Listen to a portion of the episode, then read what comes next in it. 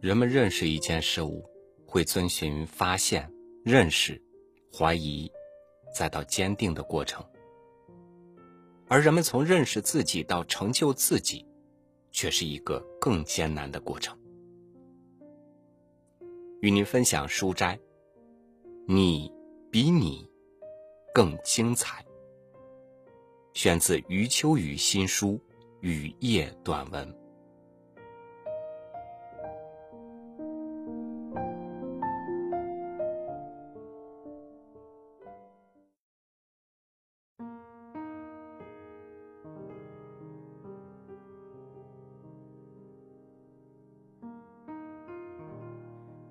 这个标题是我对三个学生讲的话，他们一听，眼中有光。同一个“你”字用了两次，还让他们比在一起了，这似乎有语病，却病出了腔调。第一个“你”是真正的你，第二个“你”是今天的你。或者说，第一个你是失去的你，第二个你是捡得的你。难道真正的你并不是今天的你？确实如此。那么他到哪里去了？这就是我写这篇文章的主旨。让我们一起来找。这个世界普遍近视，只承认继承事实。今天的你是继承事实，实际被看成唯一的你、合理的你、无可取代的你。如果你自己也这样想，想得洋洋自得，那就陷入了一个思维泥潭。因为按照这种逻辑。布满雾霾的早晨是唯一合理而且无可取代的早晨，砍伐严重的森林是唯一合理而且无可取代的森林，浑身油污的海鸥是唯一合理而且无可取代的海鸥。于是，世界失去了最初图景，人类失去了纯子纯真，万物失去了天籁本性。而你也就永远不再是一个美丽的早晨，一个茂盛的森林，一只健全的海鸥。听起来，这好像是无可奈何的事，其实却是掩盖、自欺和背叛，掩盖了自己，欺骗了自己，背叛了自己。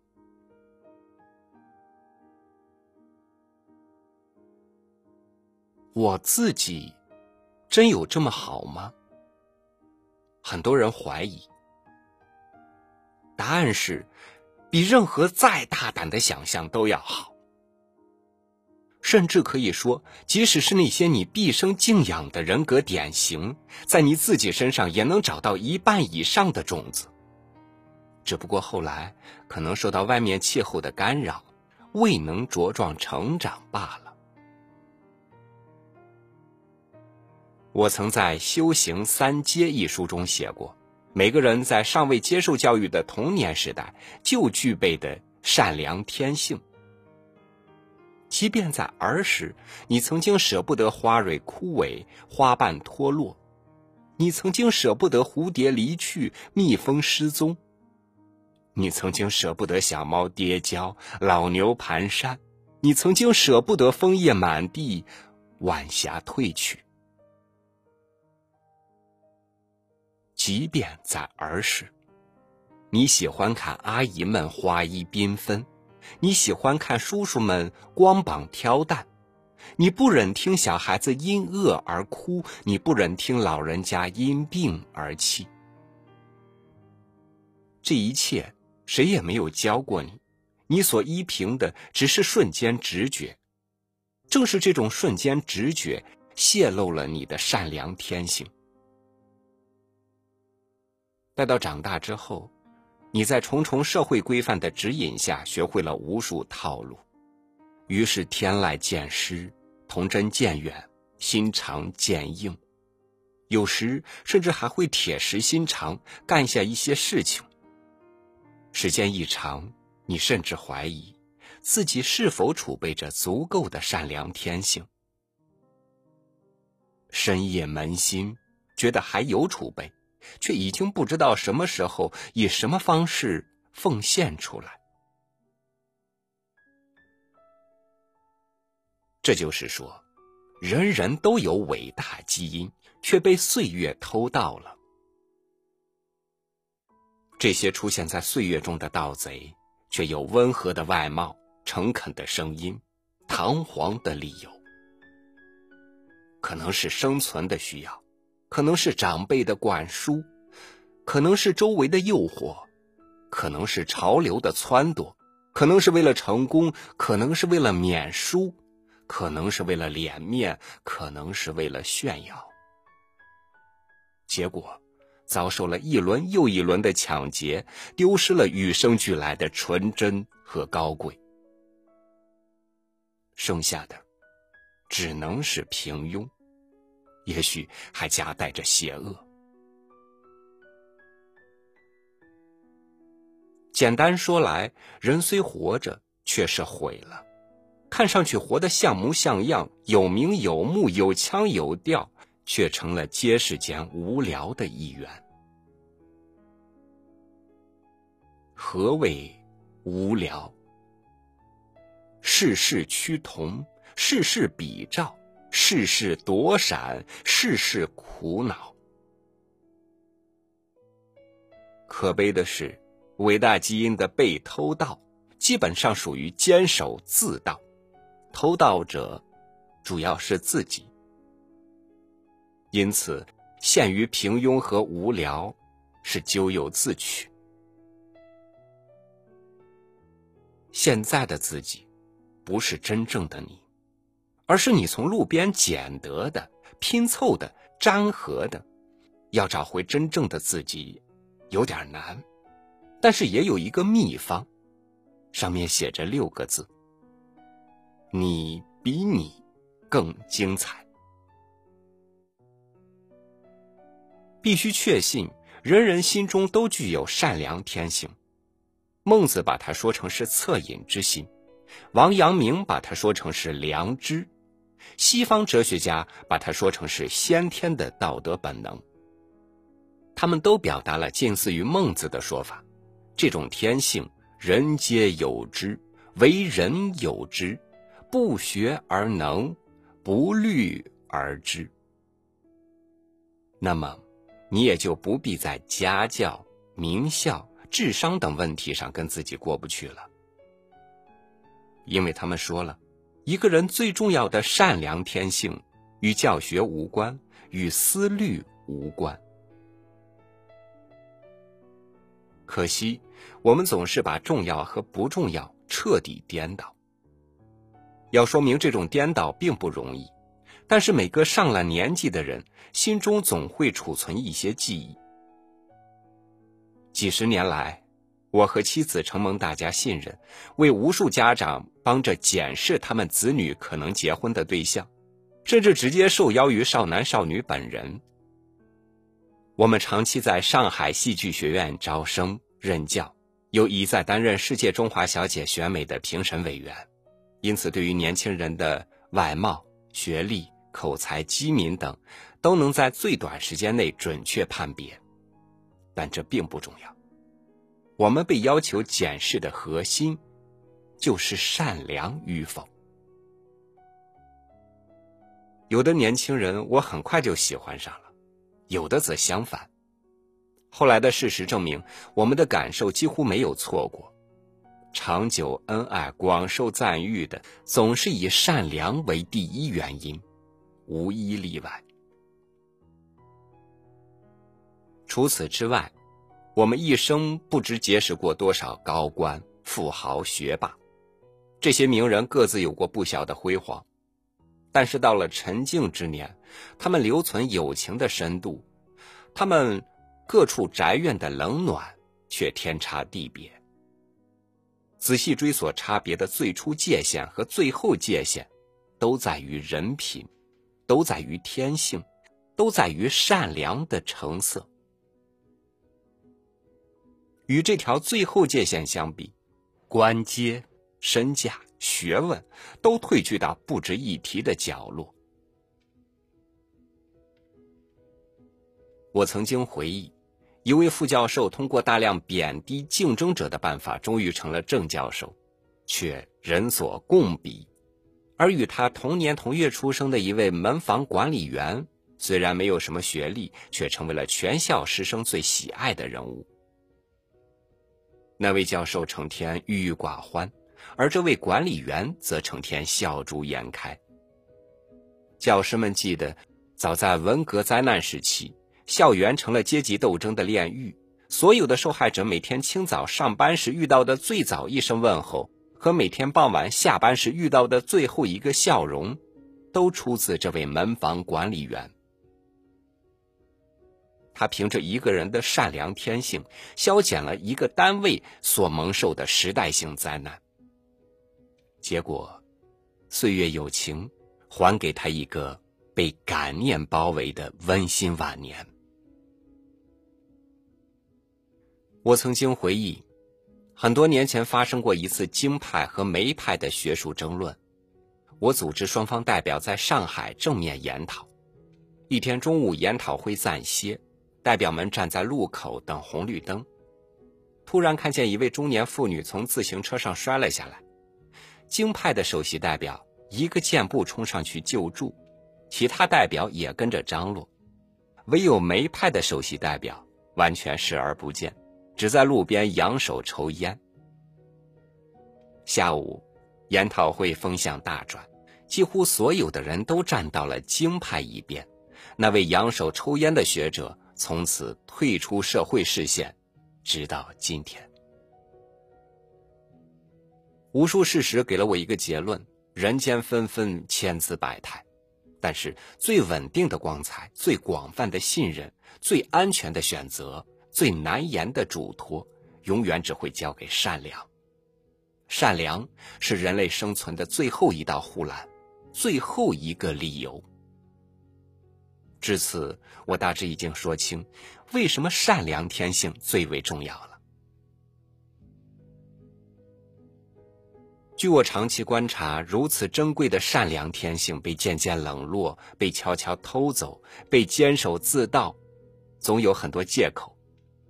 每一个借口都声称受到了无法推卸的压力，其中说的最多的是生活的压力、他人的压力。人们似乎在这些压力下很难顾及善良了，或者说不知道该把善良安置在何处了。你看，为了生活的压力，必须与别人竞争，必须把他们打败。在竞争和打斗中，对方的一切又全都成了自己的压力，而对方又那么多，层出不穷。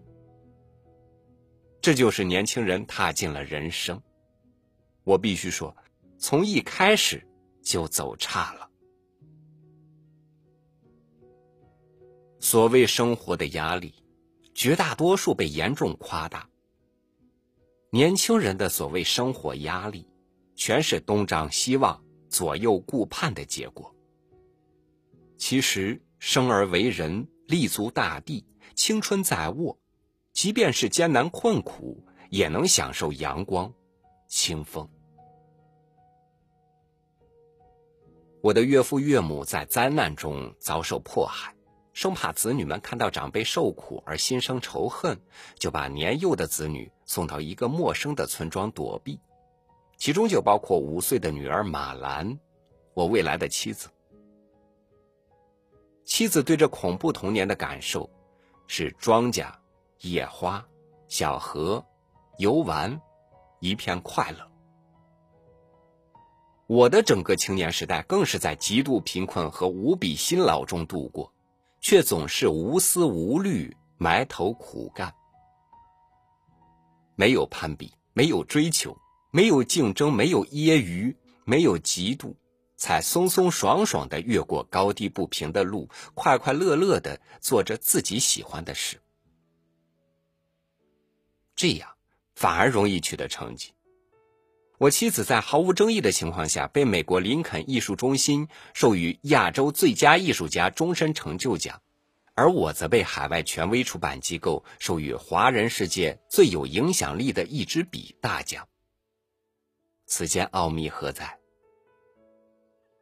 在于我们从未为竞争而耗费过时间，从未为输赢搞坏过心情，一直保持着对世界的惊喜和赞美。我想以我们夫妻的经历证明，上苍给了我们生命，其实也就给了我们全部。生命本身能够创造一切，包括创造一路艰难以及克服艰难的能力。因此，不必去与别人的生命对峙，别人的生命也已经拥有自己的全部，各自的全部就是各自的独立。真正独立的生命。必定会互相欣赏，并在独立与欣赏中多姿多彩。这就像山间一棵树，既然已经长出了树苗，自然会一天天长大，不必守护过度、警惕过度。何时来了风，何时来了雨，乍一看好像是对手、是敌人，其实都不是，而是自身成长的帮手和见证。近处长了花，边上长了草，乍一看好像是竞争，是抢位，其实都不是，而是这个山脚美景的组合者、共建者。有了这番心怀，善良的天性只会逐日加固而增益，而不会在担惊受怕中逐渐流失。经过漫长岁月，仍能保持善良天性。那就是生命的最高精彩。生命的精彩，除了善良，还应该包括能力吧？很多人说自己智力和能力都不够强健，因此无法抵达生命的精彩。以我多年观察，很多人对自己智力和能力的负面判断，往往起自于通行标准、统一标准。外力标准的入侵，这些标准一入侵，有绘画天赋的孩子不会画画了，有歌唱天赋的孩子不会唱歌了，有构思能力的孩子不会作文了。这还只是在说孩子，其实当这些孩子长大后更是这样，因为标准越来越密集，入侵越来越频繁，自己因为不合标准。而备受奚落，开始可能会降级一下，但是标准如此强大，渐渐由自信、自问而陷入自疑、自卑，于是生命深处的创造潜能遭受一次次打击，时间一长，真的不会创造了。别人和自己，也都觉得自己没有能力了，因此是通行标准剥夺了我们。人的创造力只能爆发于创造过程之中，展现在创造过程之后，而通行标准却制定于创造过程之前。这在时间顺序上就限制了创造，而且创造力总是以独立个体的方式出现的，而通行标准却只是着意整体，无视个体，因此。常常将创造的第一道微弱光亮扑灭。作为现代社会一员，通行标准当然也需要了解，需要熟悉。这里就出现了两个不同的方向：是越过通行标准开启自己，还是越过自己归附通行标准？一般说来，杰出人物会靠近前者。普通人物会靠近后者，其实这也是一种因果互旋。杰出之所以杰出，是因为靠近前者；普通之所以普通，是因为靠近后者。人类社会要安定，会更多的依赖通行标准；但是如果要精彩，那就相反了。安定需要减少精彩。精彩需要超越安定，这需要根据自己的意愿进行选择了。如果你将信将疑，我还会提供大量证明。你迷上一本书、一首歌、一幅画、一部电影，心里在崇拜那位作家、那位歌手、那位画家、那位导演，崇拜的很深很深。但是你有没有想过，天下那么多书、那么多歌、那么多画、那么多电影？你为什么独独会着迷这一本、这一首、这一幅、这一部呢？答案是，你与这些艺术家的审美心理高度重合，有一种潜在的文化基因，使你们在瞬间打通了心灵秘境，暗通款曲。这种审美心理、文化基因、心灵秘境。为什么粘合的如此紧密，使你难以割舍？因为此间一半属于你自身，你痴迷作品，是因为蓦然发现了自己的灵魂。所以，我作为观众心理学的作者，一再论述：读书就是读自己，听歌就是听自己。赏画就是赏自己，看电影就是在黑暗中看自己，至少是部分自己。那么，你在艺术欣赏场合不应该仅仅是崇拜了，而更应该是自认，承认眼前出现的美学奇迹属于自己生命的一部分。只要稍有条件，你也能投入创造，只要冲破一些障碍就行。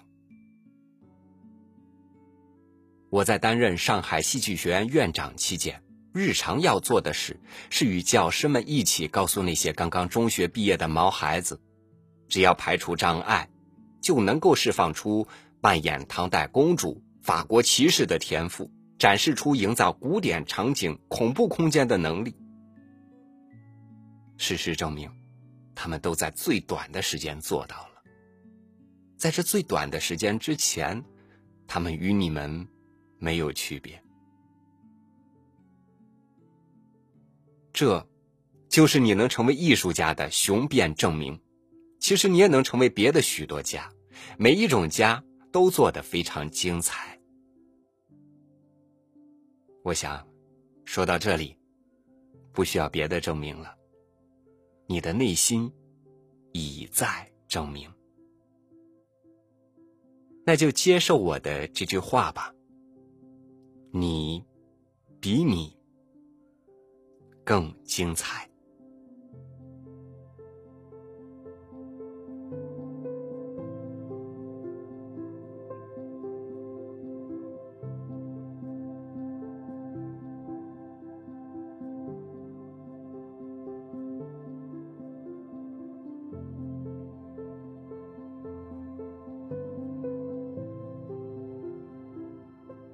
你会比你更精彩吗？关注微信公众号“三六五读书”，在本篇文章下方点赞留言。截止到明晚的二十一点，也就是我们节目第二天更新的时间，我们将抽取十位幸运听友，向您赠送余秋雨先生的这本新作《雨夜短文》。原以为舞台只有我们看见的那么大，其实舞台。有我们想象的无限大。这本雨夜短文，会是启迪你走向精彩的智慧之书吗？我是超宇，祝你好运，明天见。